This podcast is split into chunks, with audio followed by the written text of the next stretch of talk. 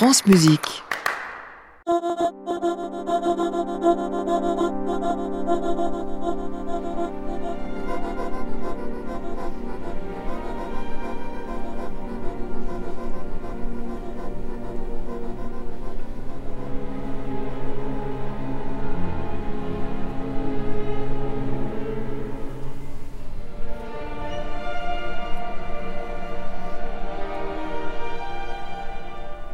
Bonsoir Lisa Streich. Bonsoir Laurent.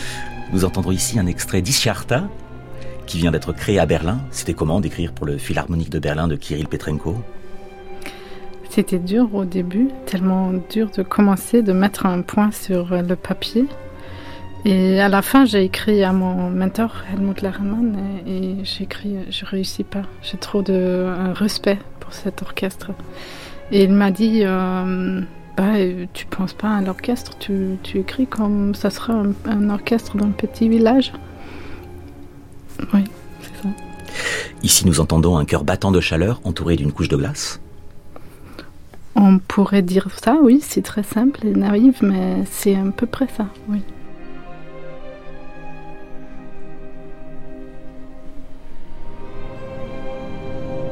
Lisa Streich, vous êtes l'une des grandes compositrices d'aujourd'hui. Vous êtes née en 1985 en Suède. Vos œuvres sont jouées par les plus grands orchestres Berlin, Hambourg, Stockholm. En France, l'ensemble intercontemporain a créé en 2022 votre pièce Ophélia. Et la saison prochaine, l'orchestre de Picardie jouera votre concerto pour violon Neroli.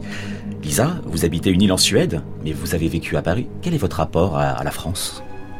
Il y a plusieurs rapports. Euh, je me souviens des voyages avec ma famille avec les croissants et le chocolat chaud dans le, dans le lit le matin.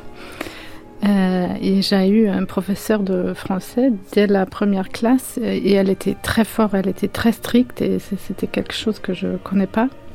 J'ai bien aimé. Et je me souviens d'un voyage avec ma classe quand j'étais environ 15 ans. On a pris le bus euh, toute la journée et toute la nuit et on est arrivé à Sacré-Cœur 7 heures le matin. Et on a entendu les sœurs chanter. Et c'était un, euh, c'est un mémoire que c'est très fort euh, dans ma tête. Et chaque année, je reviens pour les écouter. Dès que je suis 15 ans, je, suis, je, les écoute chaque année. Et après, j'ai fait le cursus à l'IRCAM. Nous réécoutons un extrait de Isiarta.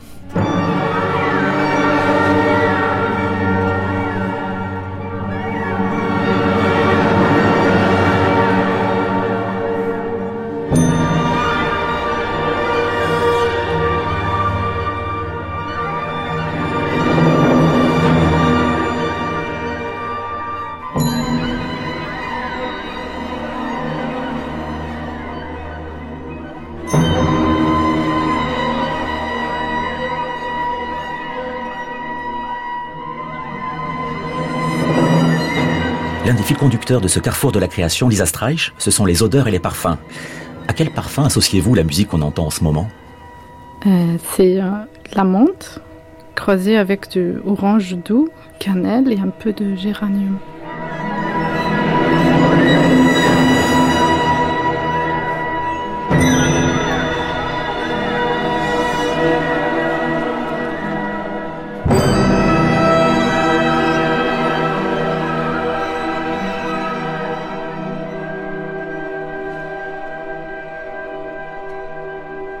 Nous écoutons le début d'Isiarta par l'orchestre philharmonique de Berlin, dirigé par Kirill Petrenko. Lisa Streich, vous êtes suédoise, mais je ne sais pas si vous serez d'accord, votre musique ne sonne pas de façon très suédoise. Elle est plus radicale, plus violente que celle d'autres compositeurs scandinaves. Vous ne suivez l'exemple ni de Sibelius, ni de l'impressionnisme musical, comme le font nombre de vos confrères du Nord. Oui, c'est vrai, euh, je me sens un peu euh, entre les deux chaises, entre l'allemand et la Suède et peut-être un peu France, la France aussi. Et par rapport à Sibelius, hein, est-ce que vous situez par rapport à Sibelius? Ah, J'aime bien Sibelius, mais c'est pas du tout moi. Lisa Streich, si on vous dit que vous êtes une compositrice de l'extrême, que votre musique est très contrastée, que dites-vous? Oui, c'est vrai, c'est tout à fait euh, correct, euh, mais c'est pas dans un sens classique. Euh, c'est plutôt euh, qu'est-ce qui se passe et qu'est-ce que je peux faire comment je peux mettre les contrastes. Et c'est plutôt la question euh, de les mettre en même temps. Qu'est-ce qui se passe? Euh, est-ce que ça devient une autre chose ou est-ce que je peux sentir quand même deux expressions en même temps? Dans Isiarta, c'était Le cœur de glace. Nous allons entendre maintenant le début de Segel, une pièce de 2017. Ici, c'est l'opposition entre la force et la fragilité. Oui, c'est vrai. Euh, il y a toujours l'aspect de fragilité dans, mes pièces. Et j'essaie de les mettre avec des choses superposées sur la musique. Ici, à Segel, c'est la première fois que j'ai utilisé euh, le conduction euh, chorégraphique. Ça veut dire qu'il y a des moments où les musiciens, ils savent seulement la note qu'ils doivent jouer, mais ils ne savent pas ni la dynamique, ni le camp. Et il faut que ça traverse le chef d'orchestre le montre. Puisque notre émission se passe sous le signe des odeurs, à quel parfum associez-vous Segel euh, Mystère de mûre, bois de rose, palmarosa et mandarine.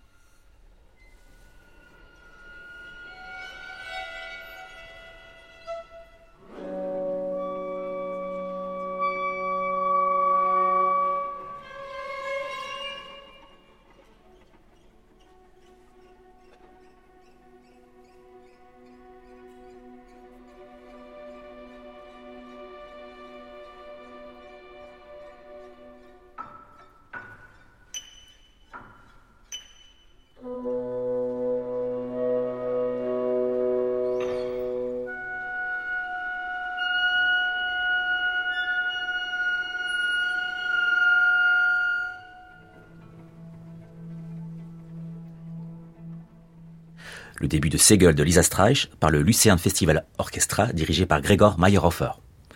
Lisa, on entend la sonorité très particulière de votre orchestre. On retrouve de nombreux quarts de ton. Dans Segel, vous êtes inspiré d'enregistrements de chœurs amateurs. Oui, c'est vrai. Depuis cette pièce, euh, ça m'intéresse beaucoup. Euh, d'un côté, c'est l'imperfection de la voix humaine et qu'elle est unique. Chaque chœur est très unique et fait des fautes euh, différentes. Mais après, euh, quand je le transcribe, euh, j'ai besoin de beaucoup de musiciens. Alors, euh, il y a des 30 voix parfois dans, une corde. Ça veut dire que chaque musicien devient tellement important et aussi chaque musicien a le, pouvoir de casser tout le corde. Alors, ça donne encore un moment de fragilité et une concentration énorme dans l'orchestre. Vous nous avez apporté un petit extrait, un petit exemple de chœur amateur.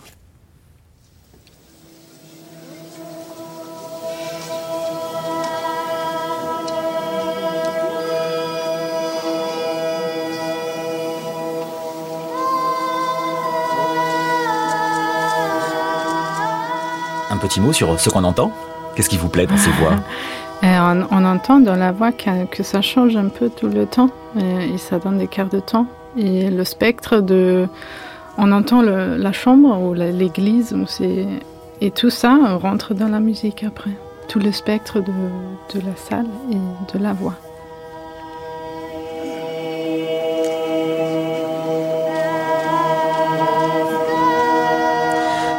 Lisa, on a dit de votre musique qu'elle était radicale, mais dans votre enfance, on va créer un petit contraste, comme dans votre musique. Vous avez découvert la musique grâce à ce morceau.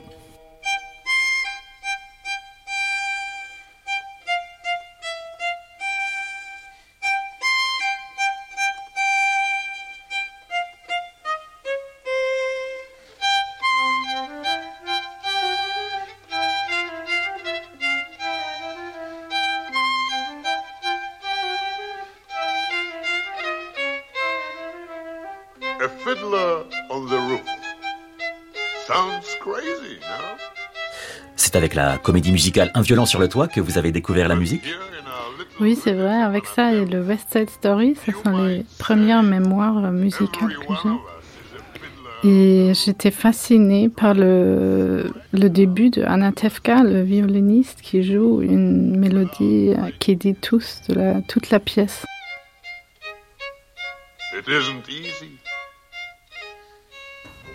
Vous avez étudié en Suède, puis vous êtes allé à Berlin, n'est-ce pas Oui, c'est vrai. Et vous avez dit que c'est à Berlin que vous avez compris que vous pouviez devenir compositrice. Oui, c'est vrai, c'était la, première fois où j'ai entendu une compositrice dans un concert. le pensée n'existait pas dans ma tête avant. Et là, c'était un grand cadeau parce que soudain, je savais qu'est-ce que je peux faire, comment je peux faire la musique toute ma vie sans être sur la scène. Lisa Streich, vous ne composez pas que des paysages sombres et lumineux, il reste quelque chose de cette envie de rythme et de danse dans votre œuvre. En 2021, un orchestre vous a mis au défi d'écrire une musique pour leur anniversaire, et cela donné Jubelhemd. Jubelhemd. Jubelhemd.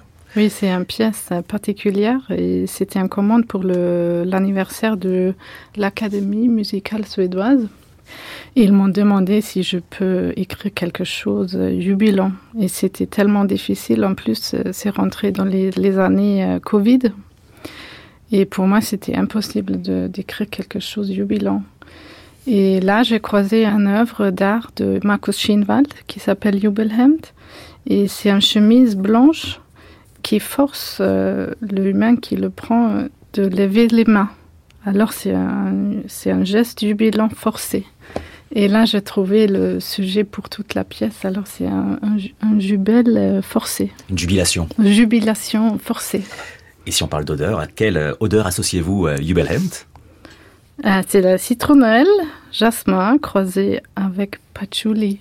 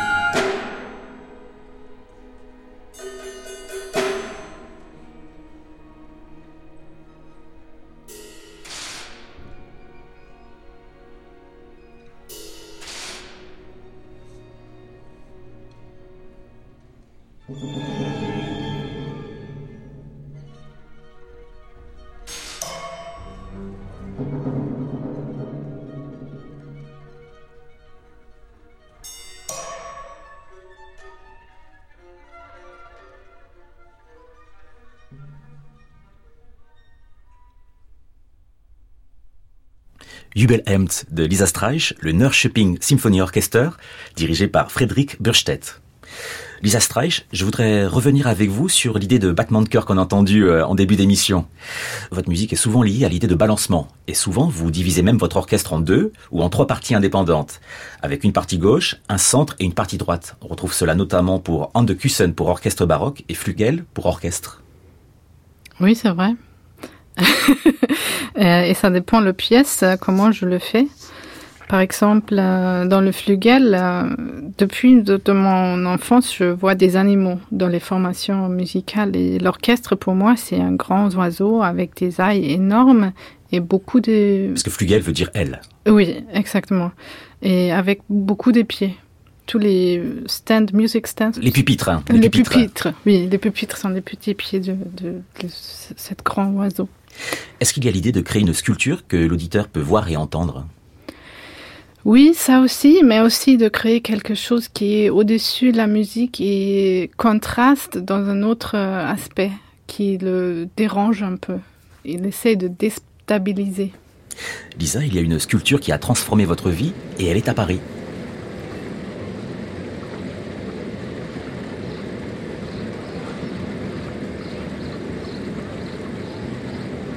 Alors je suis pas sûr que vous reconnaissiez, mais vous savez de quoi je parle Oui, la euh, fontaine Stravinsky. Qui est juste à côté de l'IRCAM, à côté du centre Pompidou. Et en même temps, ce n'est pas tout à fait le son que vous avez entendu et qui vous a inspiré. Oui, c'est le rideau. C'était un jour 2011, euh, euh, c'était le matin en novembre et c'était le premier gel. Et là, les machines de Tangali n'étaient pas encore fermées, alors le gel rentrait dans le moteur. Et les moteurs, ils ont chanté c'était comme un grand cœur. Et moi, j'étais seule là sur la place très tôt le matin. Et j'ai écouté cet euh, concert. Et c'était quelque chose de tellement beau parce que il n'y avait pas cet aspect que il fallait de me identifier avec le musicien euh, au derrière la musique, premièrement, et aussi, euh, il me semble que c'était une musique de personne pour tout le monde. Et c'était quelque chose de tellement beau. Et cela vous a donné l'idée de créer des instruments motorisés, notamment dans Pieta. Exactement. C'est-à-dire quelle est l'idée derrière Pieta, puisqu'on va en entendre un petit extrait maintenant. L'idée, c'est un peu euh, le Corpus Christi, bien sûr, qui est maltraité, mais aussi c'est toujours pour moi l'aspect de rentrer dans l'instrument. Il y a des microphones dans l'instrument qui est diffusé dans la salle après qui me permettent de mettre l'auditeur dans l'instrument. Qui est lequel? Un Le violoncelle.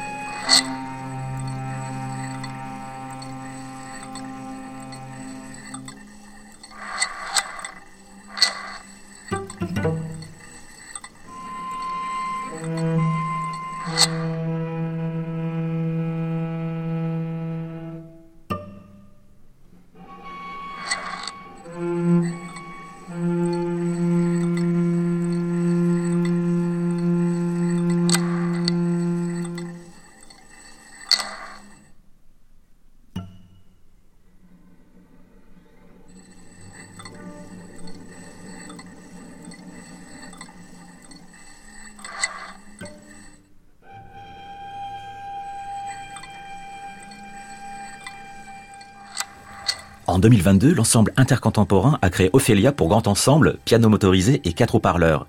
C'est également une machine musicale. Est-ce que vous pourriez nous parler de cette pièce? C'est la, même idée qu'on rentre dans l'instrument. Et ça vient de l'idée que chaque instrument a un âme particulière, mais il ne peut pas s'exprimer euh, seul. Il est toujours besoin d'un musicien qui superimpose, je trouve. Et je voulais euh, quitter cette, cette euh, situation. Et j'ai mis des moteurs dans le piano et le piano est fermé. Mais à la fin, ça a créé un, une situation assez violente pour moi parce que en plus je suis rentrée dans l'instrument sans demander. On peut pas demander l'instrument si je peux te rentrer. On peut pas écouter un instrument sans avoir euh, le le, le, le, le voir. Le, le voir euh, d'un autre. Et c'est comme la l'Ophélia, elle est toujours. Euh, L'héroïne de Shakespeare. Oui. On le voit, Ophélia, actuellement, euh, through the eyes. De, à travers les yeux. À de... travers les yeux de, du père ou l'amant. Vous avez révélé le piano, vous l'avez donné à, à, voir Oui, je voulais euh, donner un, un voix au piano. Mais à la fin, ça semble tellement brutal, en fait. Pour Ophélia, vous avez travaillé à l'IRCAM avec le réalisateur d'informatique musicale Joao Zwizinski. On lui a demandé comment c'était de travailler avec vous. Lise Istrach, elle a un univers très particulier, très à elle. Donc elle euh, s'en sert beaucoup de chants chorales. La première partie euh, de notre travail ensemble, c'était de faire des transcriptions des chants euh, qu'elle aime bien et d'utiliser dans sa pièce. Après, une deuxième partie d'Ophélia, c'est ça concerne le moteur. Donc ce sont des moteurs, c'est quelque chose qu'elle travaille depuis longtemps, depuis presque dix ans, je pense. Là, à l'UQAM, on a beaucoup développé, donc ce sont des moteurs, ce sont des moteurs qui, qui tournent, une sorte de, de donc il y a deux, deux pales en, papier, qui frottent les cordes. Donc les pianistes, ils appuient sur la pédale, qui, qui laisse résonner, et le moment qu'il les, que les pales euh, frottent les cordes, ça résonne les touches qui sont enclenchées par les pianistes. Ça fait des résonances. Et ces résonances-là viennent du, du, des transcriptions des chorales. Est-ce que vous avez un mot à dire à Lisa? Ah ben c'était un grand plaisir de travailler avec elle. Hein. J'ai adoré. Et elle est une compositrice qui, elle sait exactement ce qu'elle veut. Elle, elle a son univers très propre. C'est très plaisant de travailler avec elle. Nous écoutions un petit mot de Jouan Svitinski. Nous allons écouter un petit extrait d'Ophélia, le début. À quelle odeur associez-vous la musique que nous allons entendre? La musique de elle est très riche. C'est euh, lavande aspic, je pense, géranium, patchouli. C'est beaucoup dedans. Euh, et toujours très fin et mixte. Un extrait d'Ophélia de Lisa Streich par l'ensemble intercontemporain dirigé par Mathias Pincher.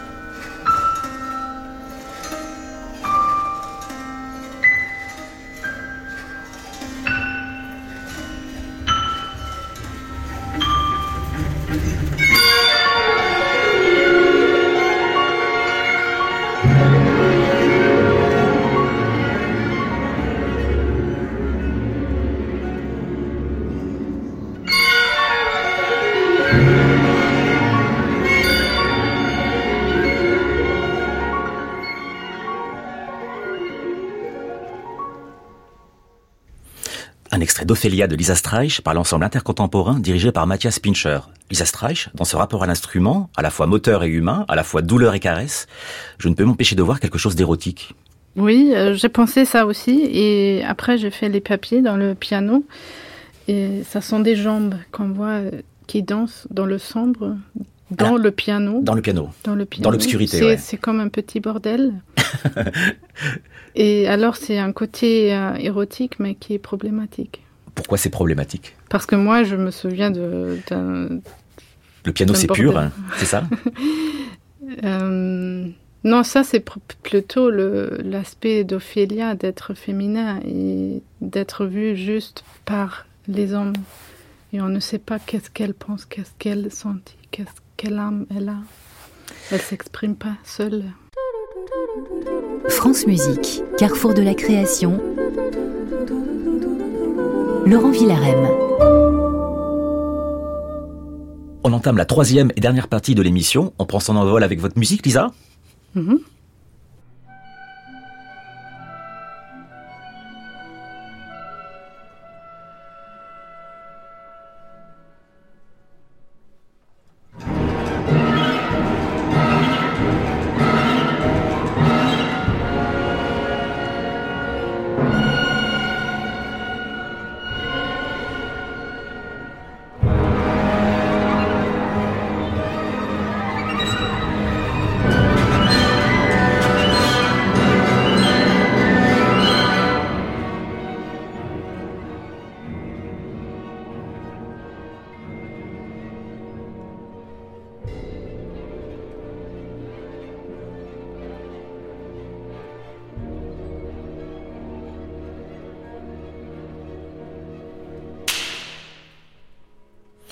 Flügel de Lisa Streich par l'orchestre de la NDR de Hambourg dirigé par Alan Gilbert.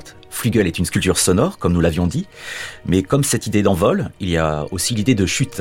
C'est ici une forme d'opposition, d'extrême? Oui, en fait, quand j'ai écrit la pièce, j'avais toujours l'image de l'enfance divin de Tarkovsky, où le soldat euh, tient un fille au-dessus. Un... C'est d'un précipice. Euh, oui. Et c'était tellement intéressant parce que il pourrait finir de la tenir et elle tombe, mais il le fait pas. alors c'est cet aspect aussi. Mais c'est intéressant que vous avez l'entendu parce que je parle jamais, j'ai jamais parlé de cette image avant. Nous allons écouter un extrait de votre Stabat, Lisa Streich, la référence religieuse est ici clairement exprimée. Oui, euh, la composition pour moi c'est comme un grand prière qui, euh, qui se passe chaque jour, euh, toute la vie, qui pense à les grandes questions de la vie et la société, mais aussi le, profane, de, le quotidien. Et Stabat, c'est, je le vois comme un grand prière. Stabat est aussi inspiré de la polychoralité dans les églises vénitiennes du XVIIe siècle. Avant d'écouter un extrait de Stabat, quel est votre rapport à la tradition? Euh, je m'intéresse beaucoup à la tradition et j'ai habité à Rome et j'ai fait de la recherche. Et la multicolarité de Venise, elle est, elle est tellement particulière et j'ai souhaité de entendre toute la musique qui est écrite là, mais elle n'est jamais euh, jouée ou chantée. Il y a des pièces avec huit chœurs qui se passent dans toute l'église, même dans la coupole de, Vatican. Mhm. Mais je, veux écouter cette musique. Et après, quand j'ai écrit cette pièce, Stabat, qui c'était seulement pour quatre chœurs, c'était déjà tellement difficile de, sont répartis de se réaliser. oui. Sont, ils sont répartis dans l'espace Oui, oui, ils sont situés dans les balcons. On ne le voit pas. Et dans les balcons, euh, dans les églises italiennes, il y a toujours un petit cadré où on peut euh, sortir la main et comme ça on communique entre les cœurs. Hmm. Ça, ça vient de cette époque-là. Mais c'est personne qui l'utilise, mais là, je, je, l'ai utilisé. Alors, quelle odeur pour euh, le stabat que nous allons entendre? C'est le rose de Damas, mais avec des, des petits euh, parfums, d'autres parfums. C'est très, mais c'est plutôt le rose Damas qui est partout. La rose de Damas. Oui.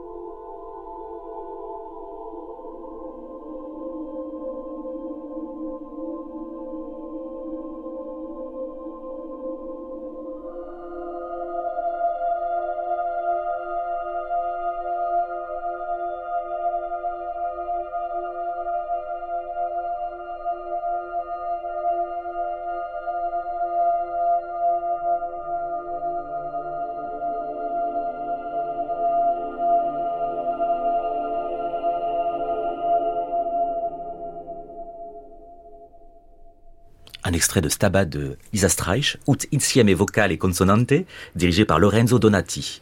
Lisa, nous terminons l'émission avec les parfums.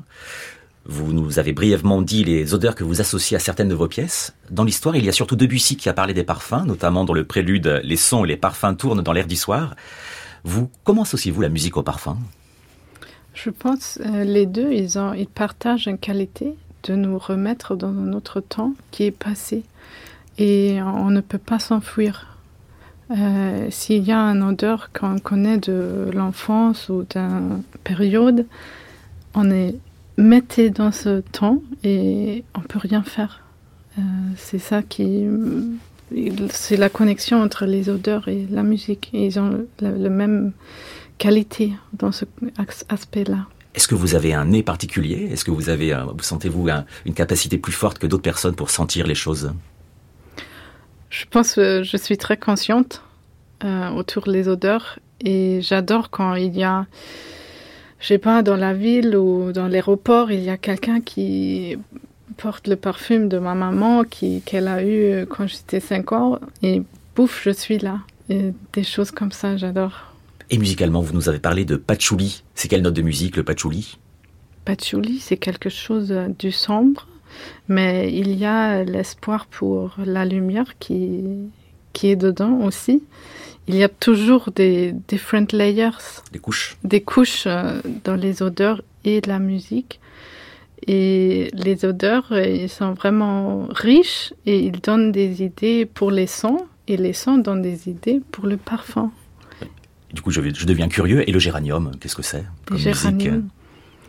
Le géranium, c'est particulier pour moi parce que euh, il y avait ma grand-mère, elle a adoré les géraniums.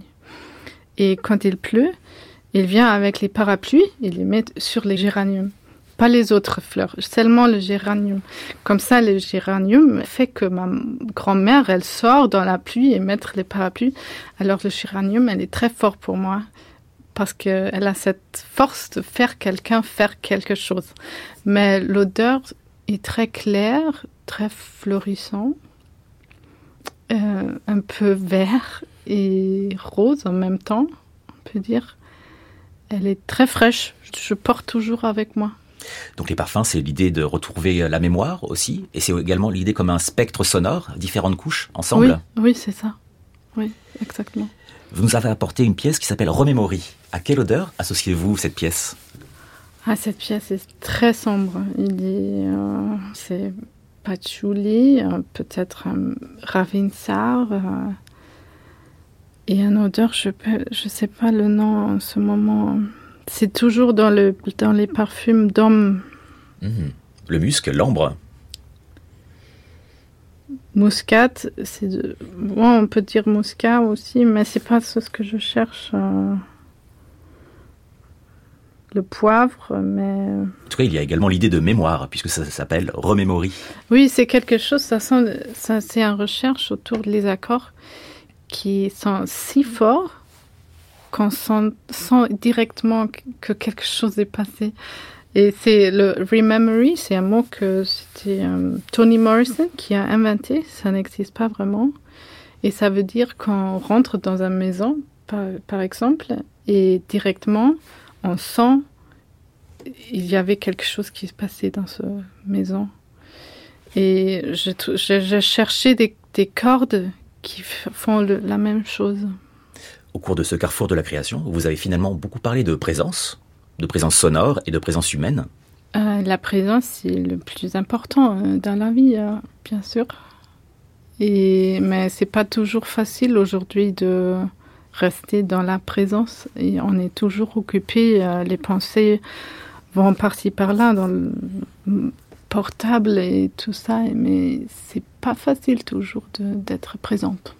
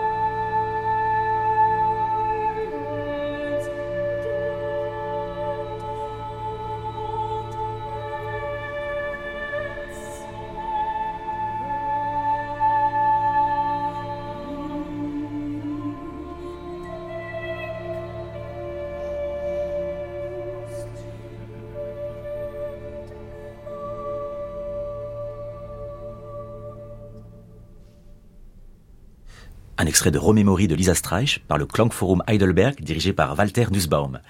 Lisa, nous terminons en apothéose l'émission avec un bain de parfum puisque nous concluons avec la fin de Neroli qui s'appelle Les bains. De quel bain s'agit-il? Ah, ça sont des cordes qui, pour moi, ont une qualité de m'entourner dans tout mon corps. Euh, de vous entourer. Euh. C'est comme un bain. Ils, ont la qualité de se baigner dedans. Neroli, c'est également le nom d'un parfum, n'est-ce pas? Oui, c'est vrai.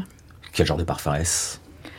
C'est un parfum, c'est très clair, j'ai quelques-uns, mais je ne mets pas souvent parce qu'il n'y a pas un mystère dedans.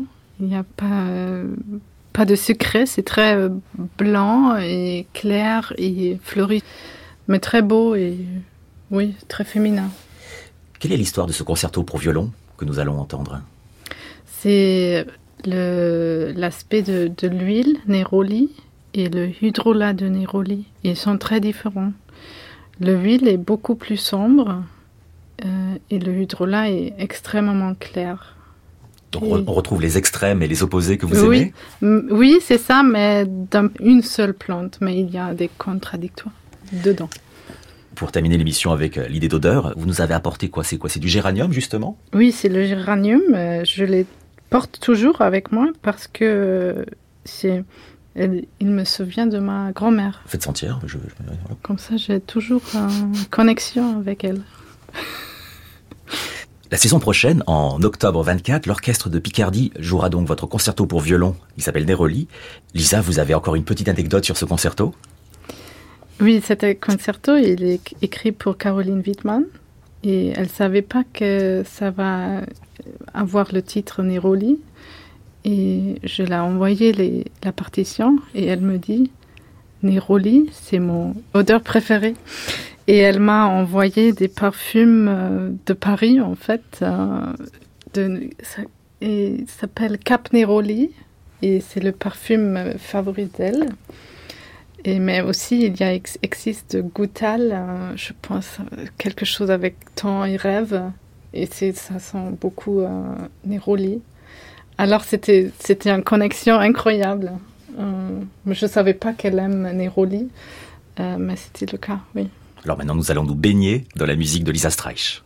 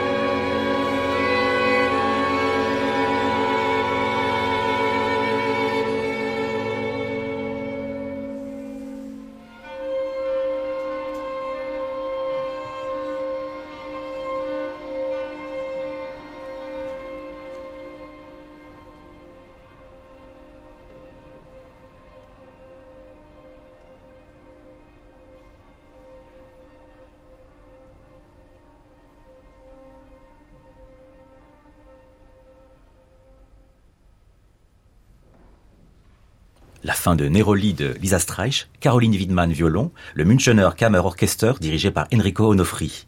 Quelles sont vos actualités, Lisa Streich? Je suis en train de finir un concerto pour trompette et orchestre. C'est très dur. Pourquoi? Euh, Comme il n'y avait, il n'y a pas d'aspect chorégraphie dans la trompette, vraiment, euh, c'est tellement difficile pour moi de m'imaginer. C'est beaucoup plus difficile d'écrire. Et ce concerto aura quelle odeur Il est très aimant.